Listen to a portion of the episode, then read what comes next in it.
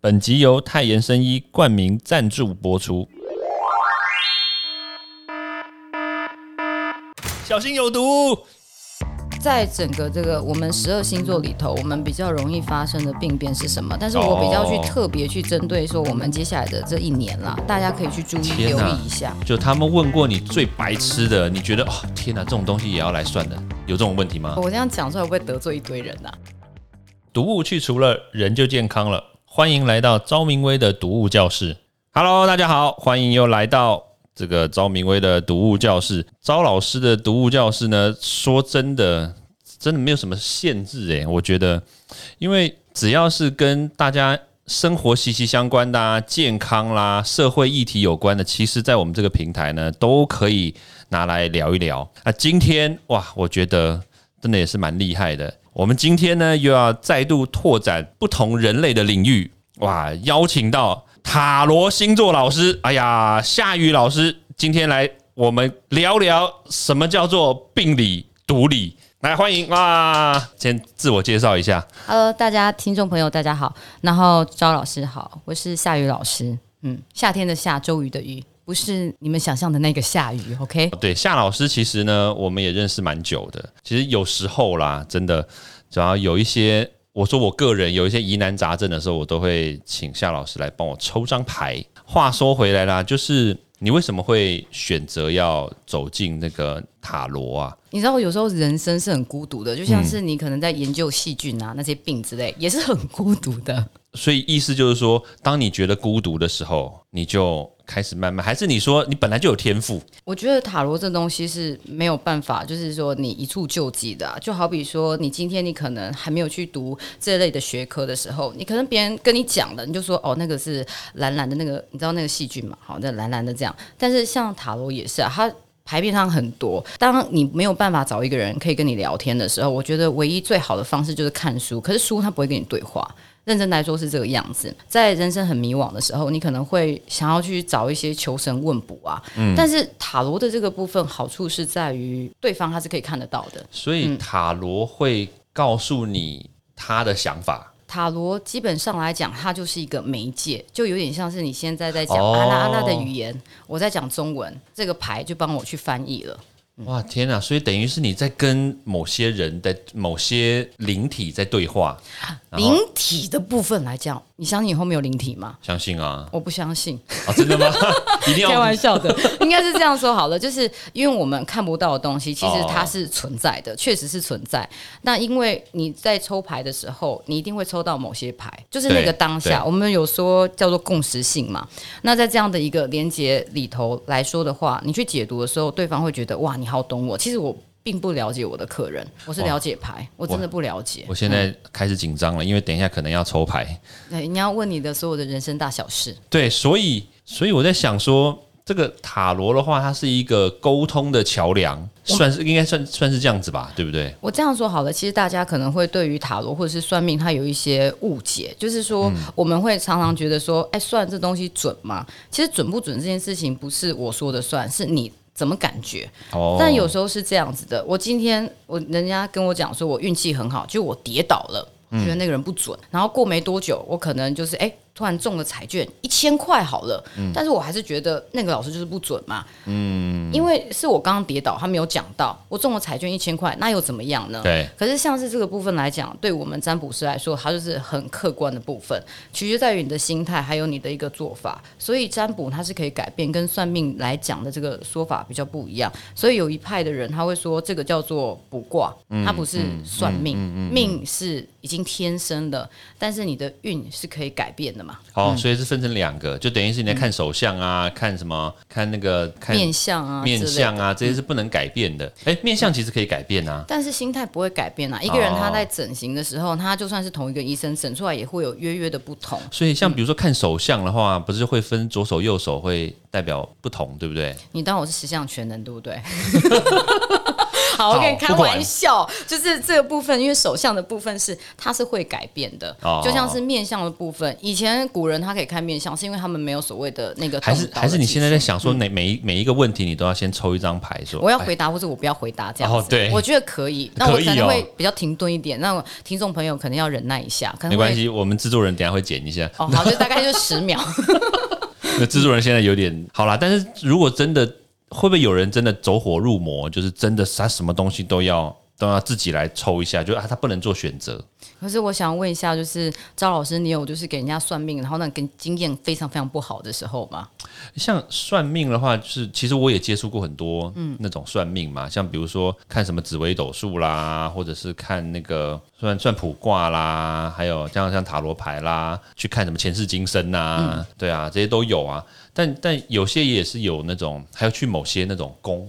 嗯，他他会有一些机身的这种，但但有些算命的啊，他说实在话，我真的算完之后走出来，真的是觉得浑身不对劲，你知道吗？你就会觉得附体了吗？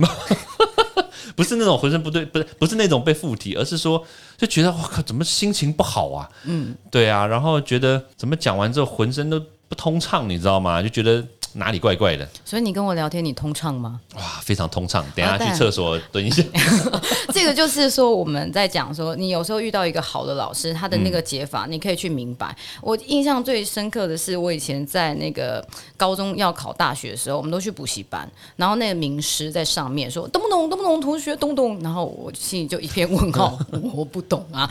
那个部分会变成像说，即便是名师，或是即便是很有名的一些专家学者，好了，如果大众他不能去接受这个部分来讲，哦第一个他没有办法去改变他的人生观。嗯嗯嗯，他没办法改变人，所以就是接受的那个人，他没有办法去接受到这个讯息，对，所以他我们说缘分嘛。所以他还是没有办法改变。那可是像像比如说我算完之后，然后我就觉得心情沮丧啊，对啊，那这种这个是这是我个人问题，对不对？其实大部分不是都是个人问题。不是不是个人问题。我认真讲，因为很多客人他会问我的时候，他第一个问题是说：“老师，不好意思，我要问一个白痴的问题。哦然后我就说：“我还没听到你问题，你怎么知道那个问题很白痴呢？”嗯然后后面他就说：“哦，好，那我就先问了。”我说：“好。”他说：“我想知道那个男生喜不喜欢我。”然后这个当下，哦我就觉得太有道理了，啊？为什么？因为我以前也这样问啊。哦，你问谁？等一下，你问塔罗牌吗？我问塔罗牌啊，然后我之前在在进入这个领域的时候，我也是每天都在问他到底喜不喜欢我？被哪个老师问这样，然后那老师就说就不爱，就跟你讲不爱哎，嘛等，一下，等一下，我想爆料，我要爆夏雨老师的料。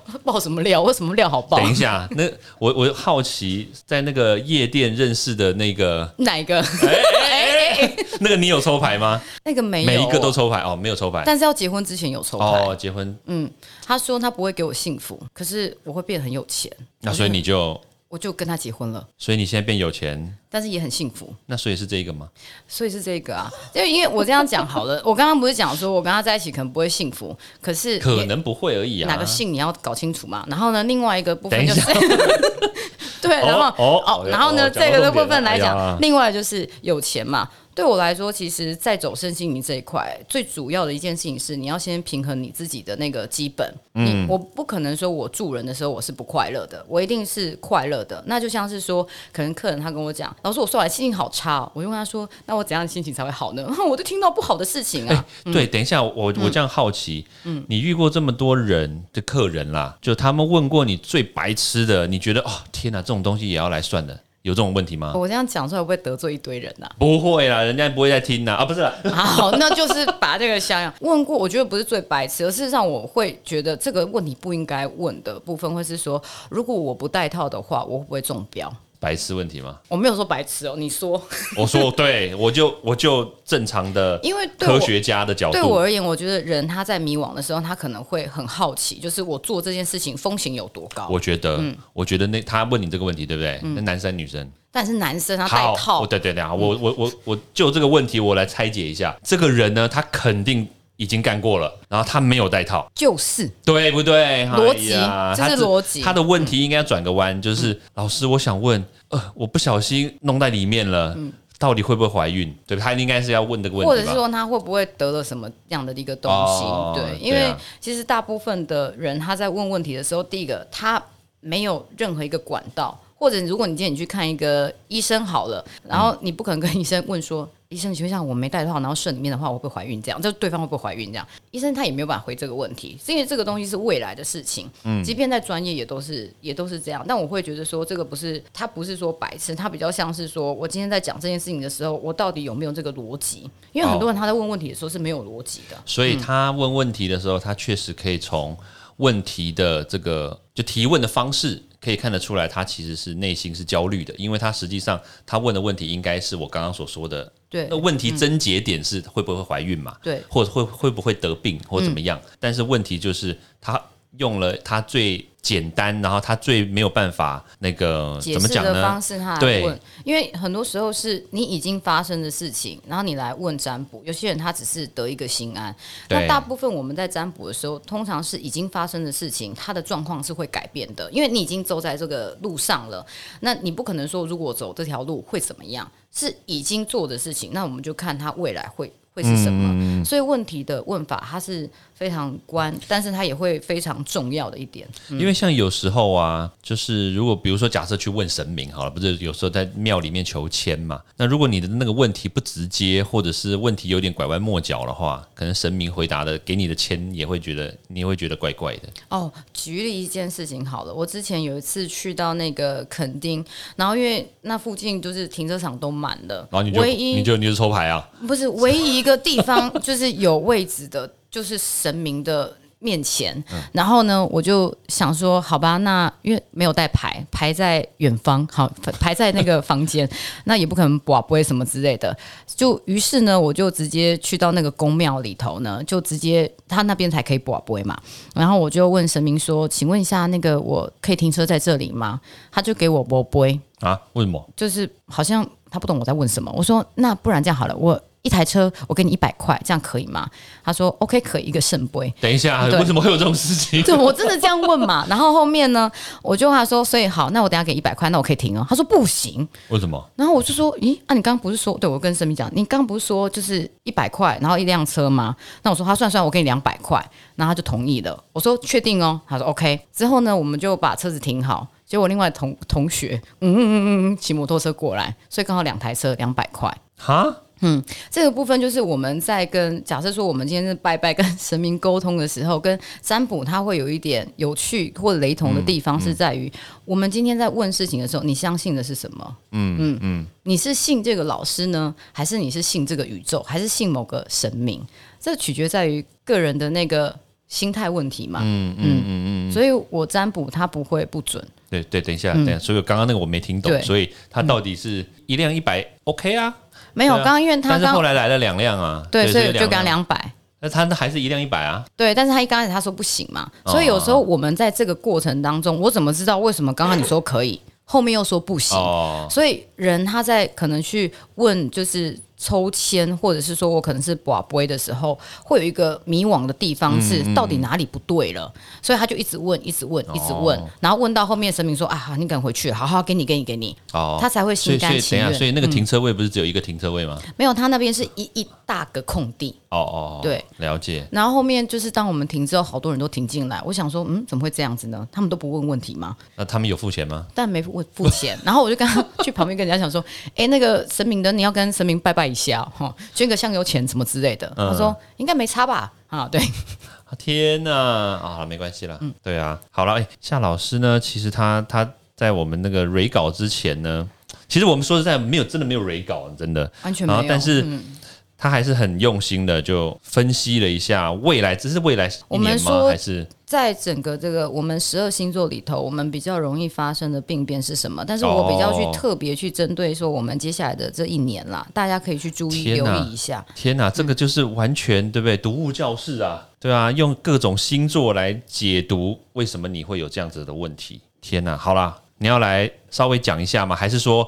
我们赶快讲完，然后我们来抽牌。我真的是觉得迫不及待要抽牌了。我我现在讲一件事情，就是说，因为张老师你是处女座嘛，对对不对？对。那因为我是金牛部分，咱们就从那个哇天哪，土象土象对土象开始讲。其实土象它本身来讲啊，金牛、处女跟摩羯这部分，我是以整个所谓的元素的部分去分这个星座，免得我们讲不了那么多的时间了。因为像这些土象星座，基本上来讲这。比比较有责任感，然后再一件就是说比较容易有压力，嗯，所以我们的免疫系统通常会比较脆弱一点点，牙齿啊、牙龈、骨头、肠胃就会比较因为是有压力、肠燥症啊或干嘛之类的，会会不会是土象星座的人给自己的压力都比较大？基本上是这样，但是十二星座里头来说，人们如果有些人他有些人就跟我讲说，我超级不像金牛座，是因为我只有一颗太阳在金牛，其他的部分完全是在火象的部分。但是我们在看这个地方，还是以太阳星座为主嘛，因为像是处女座，基本上来讲，腹部结肠、十二指肠、肝脏这些东西都不是太好，比较敏感。好，我们应该这样讲。那金牛的部分来说呢，就是比较像是口舌，或者说我们的脑叶、小脑或者甲状腺这个部分，我们比较容易去发炎。所以纵观来说呢，在整个的一个情况之下，土象星座比较容易在明年的一个状况是免疫力失调的这个可能性比较多。嗯，天哪！可是我必须要讲一件事情，就是在这里头我完全没有讲到癌症这件事情，因为癌症这个部分是整个十二星座如果是比较不快乐的一个状态当中，或者说你可能即便是你可能很养生，你都有可能去产生这个病变嘛？这要问你嘛，对不对？嗯，对。要怎样才不会得癌症但？但实际上可能还是要根据饮食啦，根据你的生活习惯啦。你比如说每天都都在吃一些炸鸡呀，每天吃薯条啊，然后每天都在 CPM 二点五啊，对不对？对不对？所以那这种人的话，肯定会得癌症。其实很健康的人也是会，健康的人也是，就是其实健康的人有一些，诶、你要说他健康，这未必，你知道吗？看不出来。因为你看不出来，因为他其实有一些生活习惯你不知道。然后像有些人，他可能就是就是他真的他真的晚上睡不着觉，不是他不睡觉，是他睡不着。然后他后来发现了，他睡不着是因为他不晒太阳。像有些女生，然后特别是那种那种中年妇女，或者是那种已经过了那个更年期的妇女，然后她常常她的那个内分泌会会有一些失调。然后呢，他可能也会缺乏某些荷尔蒙，那这些东西其实会必须要透过一些，比如晒太阳，然后他可能要吃一些，比如说那种补充荷尔蒙的这些食物。但是有些人他就是不喜欢吃肉，然后他也不喜欢，因为怕胖嘛。然后那有些人因为更年期之后，然后体质就会慢慢变，就会会水肿，然后就会变得比较胖一点，丰腴一点。但是呢，他又不喜欢吃这些东西，然后又不喜欢晒太阳，就是。但看起来是健康的哦，他饮食健康哦，还会运动哦，然后但是就癌症、妇科，对，就常常会有这样子的问题啦。对，所以这个健康与否，那个真的不容易去判断啦。明白。那我们在讲那个内分泌的那部分，水象星座那个巨蟹、天蝎还有双鱼座，那基本上来讲哈，如果是巨蟹座、太阳巨蟹座的人啊，大家可能会觉得说巨蟹座是很顾家，对不对？我跟你讲，他们那种家庭病比较重。好比说什么，我可能都躺在床上，我不动，或者是说我可能就是太喜欢那种做家事，好，或者是说我可能在家里都一直打电动干嘛之类。因为巨蟹座这个星座很有趣，是他们可以从呃从就是一个习惯里头，他可以做很久。好比说他可能写字，他可以写很久；他看电视，他可以看很久，他不会动。你就想那个甲壳类嘛，啊。嗯，所以在这样的一个 对，所以通常他们的那个脊椎啊，或者是说可能像是一首呃，我们在讲说我们关节跟关节之间的这个部分来讲，他们比较会有腰酸的问题，还有一个部分是压迫到这个肠胃的部分。好，另外来讲，天蝎双鱼的部分，像是鼻窦炎啊，或是那种脚趾。脚趾头的那个地方比较像是双鱼，你要想双鱼这个星座是这样，一个尾巴啪，所以它的那个脚的部分是比一般星座还要容易有状况。好比说人家走路穿高跟鞋啊，不会跌倒，或者说我可能扭到也没怎么样。双鱼不行，双鱼只要一扭一扭到的话，那很严重。嗯，真的假的？双真的鱼座，所以双鱼座的女生不建议穿高跟鞋。不是要好好走路，你可以穿高跟鞋，但是不要走太那快。双鱼座的男生呢？双鱼座的男生不会穿高跟鞋，诶，你怎么知道呢？或许他穿高跟鞋也是要好好走路啦，好好这样好好走路。然后另外还有就是像是那种过敏症啊、慢性病、皮肤干燥或者是过度分泌油脂，这个会比较像是那个水象星座会有的。嗯，因为他们本身的那个特质来讲啦，因为在十二星座还有分身体的那个燥热这个部分，这个比较像是古典的占星学派的一个说法。那在这里头呢，就要去提醒一下，就是说水象星座的一个朋友，为什么？因为其实对于他们来讲，焦虑的时候，他们比较较容易会。呃，过度的饮食，你说，嗯，那像是金牛座那个那个不太一样。也就是说，他们在饮食的这个部分，或者说他们可能会因为忧郁或干嘛而不吃东西，所以就比较容易去造成身体内部的这个发炎。可是他们自己没有知道，还是说因为忧郁的关系，所以也不吃。造成造成他自己内部发炎，也是有这也是有可可能啊。对对对，嗯。所以就是那种发炎的情况，在水象星座是特别要注意的。还有就是那种乳腺的那个部分啊，有些些妈妈她可能就是因为她不会去说胸部保养，那她可能就是觉得说，哎、我可能已经断奶了，其实她有些那乳汁都没有分泌好，所以水象的、水象星座的女生，嗯，她的乳腺比较容易有一些问题。所以像是在这个部分来讲，应该是说他们的水的部分代谢的这个地方是比较有问题的。但是不代表说他们就一定会得乳腺的一些疾病，只是说可能要多去注意一下，比如说对，就是就是你天生可能就有这样的这个可能的潜在能力比较高，那那你可能就要多注意一下了。就像是跟水有关的这个水象星座都是要比较注意，像说肺积水啦，或者说水肿啊，那他们可以去游泳吗？他们可以水泳，他们不会进水，放心。制作人什么什么座？你处女座的，嗯，那么讨厌啊！土土土，对，处女座什么星？要注意一下牙齿啊，你的牙齿对不对？哦，牙齿会痛。好等，下抽牌。看医生，都不去看医生。哎，你怎么知道处女座都不看医生啊？因为他们觉得自己身体很健康啊，他们欸如果不是到那种要紧急要送急诊的时候，他们会觉得没关系，我还可以盯嘛。他们就是工作，可是我觉得这个是好处哎、你知道吗？像有些星座的人啊，他真是疑神疑鬼，你知道吗？然后他只要一点哪，一个星座？你说说。我不敢讲。火象星座就是母羊、狮子跟射手这三，个。爆冲啊！对！哎，其实我们这样讲好了，健康的部分来讲，照理来讲，这些星座，尤其是那种母羊座的人呐、他们或射手座人很适合做运动员，但是也因为。这样子，他们的身体的消耗，他们的年纪啊，可能他们在身体在测的时候，你看他是运动员，可是他你测出来他的身体年纪可能会高过他的呃实际年龄，因为他们那个运动过量。那其实哦。在这个部分来讲的话，像是这样的星座，它比较容易会有那种坐骨神经的问题，或者是因为太过于粗心，然后没有办法照顾自己而造成的一个突发状况，撞到啊，还是说他们比较粗神经一点，或者是说他比较不会，我跟你讲，像是狮子座的人啊，哦。你要他去注意的部分也是胸，但是他是比较像是说他的呃前胸前或者是后，然后他的心脏，狮子座人他是要特别去注意这个 的这个部分。我们说他的整个是做，他最敏感的部嗯分是他这个上半身的地方，所以如果他们受到挫折，或者受到挫折，受哦到我说重挫的那种挫折、撞击那种挫折，哦他们会比一般人还要来的严重。他们不脆弱，啊可是会比较严重。对，因为他们常常会有一些呃坐骨神经的问题，可是早期的狮子座都不会发现这个状况，哦，因为他们会过度的在。把那个重心放在其他的事情当中，然后另外一个部分来讲，像是那个白羊座、母羊座的部分，他们是那个脸跟头比较容易去撞到啦，可能会是擦伤啊或干嘛之类。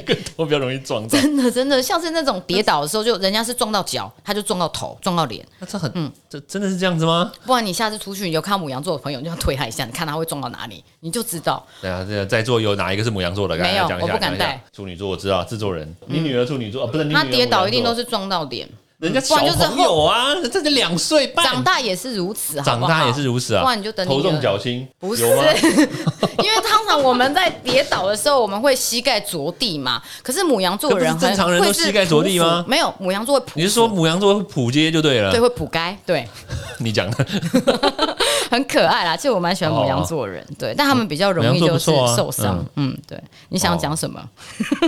对，好没事。OK，那像是那个射手座的部分，他们那个受伤的部位来说，会比较像是什么？就是手肘或者是他们大腿这个地方。因为像是呃，如果你会比较喜欢做运动的射手座，你要比一般星座还要去注意一下你自己的臀部，尤其你在训训练那个臀部的时候，人家臀部不会拉伤，你会。好，我们是不是还有那个风象星座，对不对？是的，双子、天秤跟水瓶。好，在这里头，大家都会觉得说风象星座人好像很爱讲话，其实不见得哦。哈，乱讲，明明就没有。没有，真的没有，因为要去看说他自己本身来讲，他是不是他的那个宫位，就是说话这个宫位好非常的特、奇哦特别。我好奇哦，这个风象星座的人他有什么特质啊？他比较来来来去无踪。不是他比较会想那种来去无踪，比较像是那种火象星座，咻咻咻，然后不见了。火象星座，对，就 射手哎，座啊。那不就是射手、射手、狮子、母羊刚刚那，个？所以如果狮子或是母羊，你像摔倒你哦不能不能让他们等待，不能让但是他等待对，但是像是那个风象星座双子、天秤跟水瓶，你在跟他沟通的时候，你要动脑筋，因为他们就两种。一种就是超级理性，一种就超级不理性。就废话哇，当然在这个地方是，我们这样讲好了，因为尤其是这样天秤的部分，你不要问他了，你直接决定就好了。嗯然后像是水瓶座，你也不要问他了，你直接决定就好。他喜欢，他跟随你；他不喜欢，拉倒，就这样。哦，原来如此。但是双子座他不喜欢跟你深聊，他喜欢薄薄的聊。我我想事情我可以想很多，但我们要跟你解释，我们要解释给你听。所以像他们这样的一个部分来说呢，他们比较容易就是脑脑部的这个脑神经衰弱，这是有可能的。另外一个地方是妇科的。疾病以及文明病，像肝肾的问题比较严重，因为通常风象星座的人都很晚睡，风向星座的人我所认识的都很晚睡，他们不是不睡觉，而是睡不着。你说为什么睡不着？他说不知道，就是一直想事情。我们想一想事情，然后好比说天哪，好烦好烦，然后我就睡着了。可是问题是风象星座不会，好烦好烦，然后不睡觉。哎，真的哎，嗯，我妈就天秤座嘞，所以你妈一直想事情，她就不会睡。你叫她，你叫她说你不要想，她就越想。对，然后她都不睡觉。对，然后你跟她，你跟她聊天，我跟你讲，你就会睡着，但她还是没睡觉。可能讲电话说儿子啊，然后然后你就好就睡着了。然后，然后那个有时候晚上跑出去，对不对？嗯，然后就忘记回家，哎哎，他睡着了，那就没有，他站在门口。我以为是你妈跑出去。我想你妈跑出去干嘛？然后重点恐怖喽，嗯然后出去对不对？以前跟同学喝酒啊什么的，然后回来，哎，你怎么还没睡觉？又站在门口。我睡不着，等你，你让我睡不着。对，反正所所所有理由都有，因为像是那种风象星座，如果你懂得就是风象星座的幽默的话，那他就会因为放松心情，然后就不会那么焦虑，就比较容易睡觉了。因为天秤座基本上来讲，他们肾上腺素比较发达啦，所以相对的，也就是说，要么就是那太激进，要么就太疲累，就两种状况。哦然后他们那个耳内的那个部分也是要去注意一下的。嗯嗯，像是风象星座的女生啊，一定要特别去注意你们的那种卵巢、子宫的部分，要非常非常的小心。对，不是说呃会得病或什么，不是的，是说你们的部分比较敏感跟脆弱。可能有些女孩子她去游泳哦，没事；有些女生游泳过敏，嗯，意思就是这样。有可能是那个游泳池里面太脏啊。但是太脏，问题是不是每个人都过敏嘛？哦，也是哦，有些人的那个皮肤比较敏感，但是皮肤敏感现阶段来讲，因为是呃气候环境的关系，所以我不会特别去讲在十二星座，因为不管哪个星座都会有皮肤过敏的问题，就包含像我自己本身，我不是一个会有。皮肤过敏症状的人，可是随着这个时间，呃，随着这个天气气候的关系，我后面也有也有荨麻疹啊，在在台湾是这样啦，就是比较容易有这样子的问题，因为台湾潮湿嘛。对。对，那诶，如果说你住在瑞典，嗯，会不会有这样子的问题呢？我可能会很忧郁哦，为什么？因为它不是长昼就长长夜，哎，对吼，对啊，那你夜晚会让人家心情不好那。你就夏天去啊。但是问题是，你就都不睡觉啦，不睡觉所以我可能就会回来回来的时候变哦很干瘪。就很干瘪。对，因为他们的那个部分，他们那边太干可是他燥了。他们还是会有一些时间是在，就是差不多一半一半吧。就是还是还是他的那个部分，我们可能因为我比如说九月啊，或三月这样子。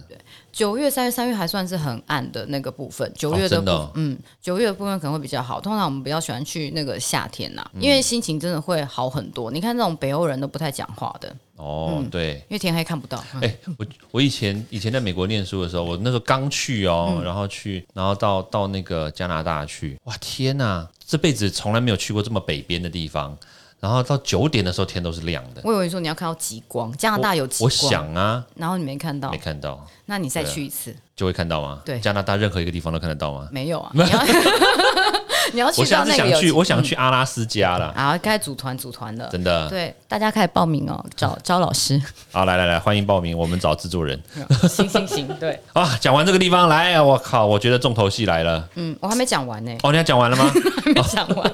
我还有一个那个比较要跟大家去讲的一个部分是，呃，有关于明年的部分啊，有明年哦对，明年二零二二年，对，二零二讲处女座那我们下次讲好了，再 下下次讲 哦也可以啦。因为我们今天的部分是讲那个有关于健康嘛，下次我们可以讲财运的部分呐，哈。下次我们可以对讲很多奇奇怪怪的东西，好像。行行行，我有很多鬼故事可以跟大家分享哦。好，那在这个地方来讲，我们就要讲一下哈。皱眉头。下下个呃下一年的这个部分来讲，射手座、巨蟹座，然后像是那个水瓶、双鱼这个几个星座要比较去注意一下身体的健康状况。嗯嗯呃像是我们说射手座的部分来说，它比较容易就是别人起了重呃冲突，起冲突啊对，或者是什么样的一个情况，这个是比较像那种意外事件啦。好，但是大家不要恐慌，不要恐慌，注意一下安全就好了。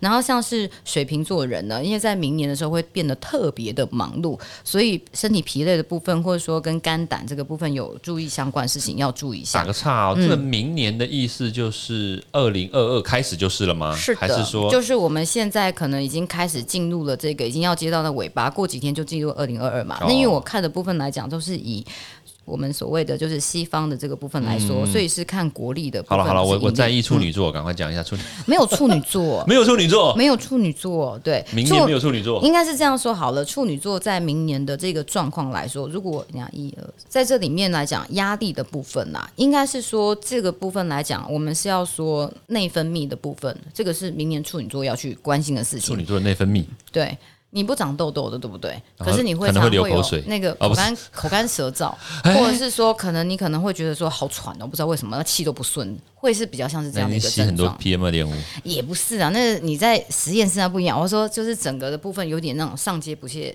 就是那个上气不接下去。气。对对对对对。哦，那像是对制作人，注意一下，像金牛座部分来讲，基本上来说有两个，另外一个就是说情绪的问题要去注意，另外一个部分是金牛座啊嗯，或是那个骨牙齿嗯，或者说脸部这个颧骨的地方要去注意啊。如果说你真的要去整形或什么的，挑个时辰其实是可以的，金牛座，金牛座明年适合整形。可以啦，可以啦。对，因为以前人不是讲说这样嘛，如果我们今天有一些血光之灾，那我就捐血。我想捐血没有用，你要捐很多血。那有些人说他会破财，那我们要先捐钱。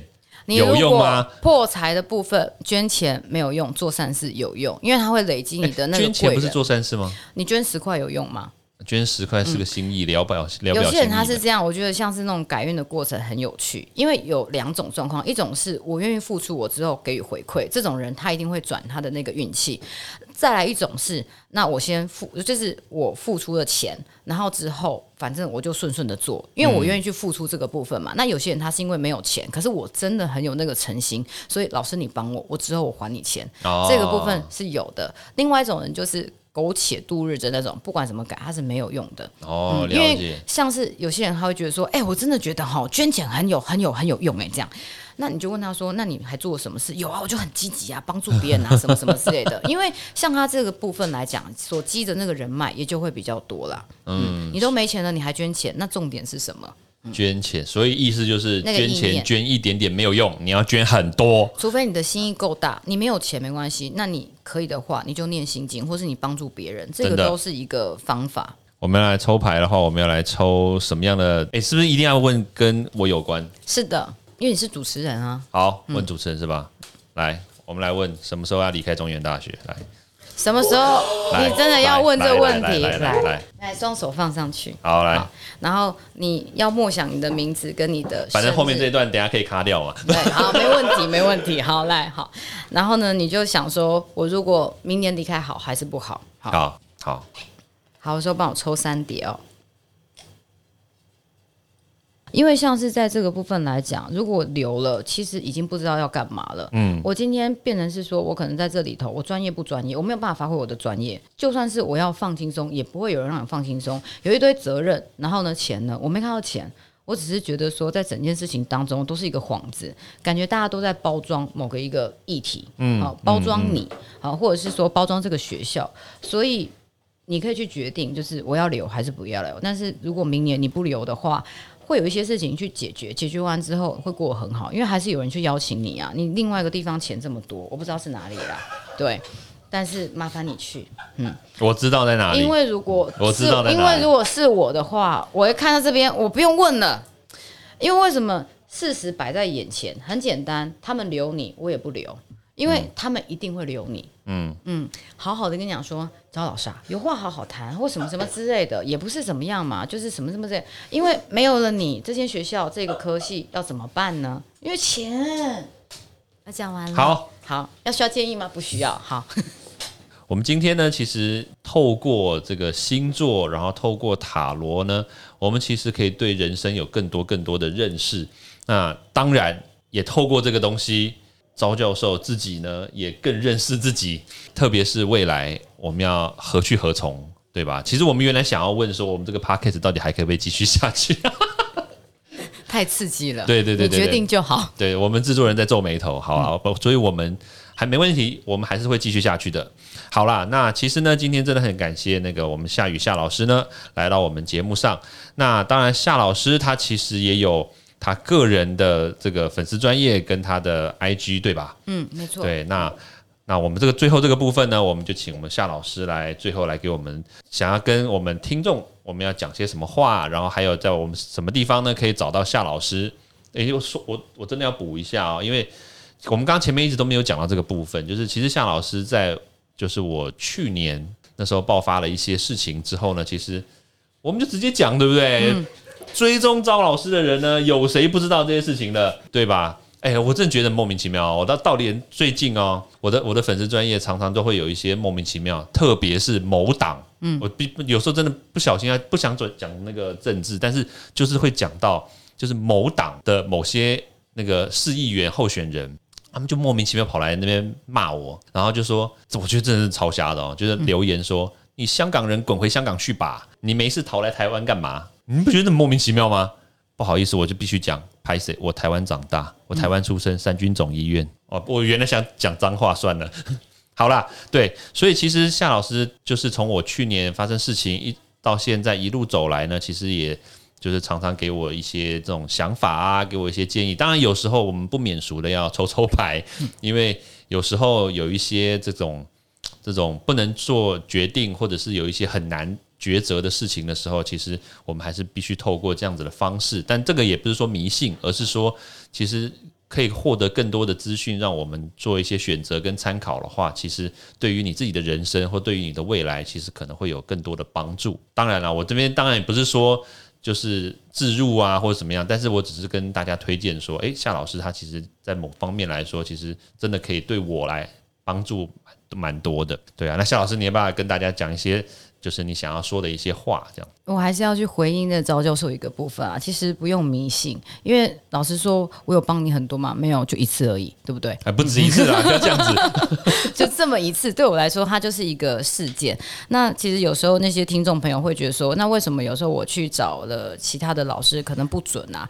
不是老师的问题，也不是你的问题，最主要是这个心态。嗯，如果我今天我是很诚心的想要得到这个答案，我相信你会遇到真的是属于你的老师。那如果说你有什么样的一个问题，是因为你听了这个招教授的这个 podcast 的话呢，那你可以留言给我说，哎，你有一些什么样的一个想法啦、建议啊，或者是说，啊，老师，我觉得你这个地方讲太烂了，好，老师，我觉得你这个地方什么，那都没有关系，因为我觉得好的缘分它会持续下去。那如果说你是有要帮助的部分呢，你可以就是搜寻那个我的 Instagram，它是夏塔罗 X I A T A R O T，那或者你可以直接上网搜寻夏雨塔罗，这样就可以找到我了。但是呢，并没有比较便宜，好，所以自己要 想清楚哦。好，夏夏雨塔罗呢，夏就是夏天的夏，对鱼是周瑜的鱼，然后塔罗就是塔罗，这样是是是，大家赶快搜寻一下哦。好对，好，那我们今天就到这边。那期望大家呢下个礼拜继续追踪我们的昭明威读物教室，咱们下周见喽，拜拜。拜拜拜。欢迎大家到 Apple Podcast 或各大收听平台帮我订阅、分享、留言。有任何问题或想知道的内容，也欢迎大家来找我讨论哦。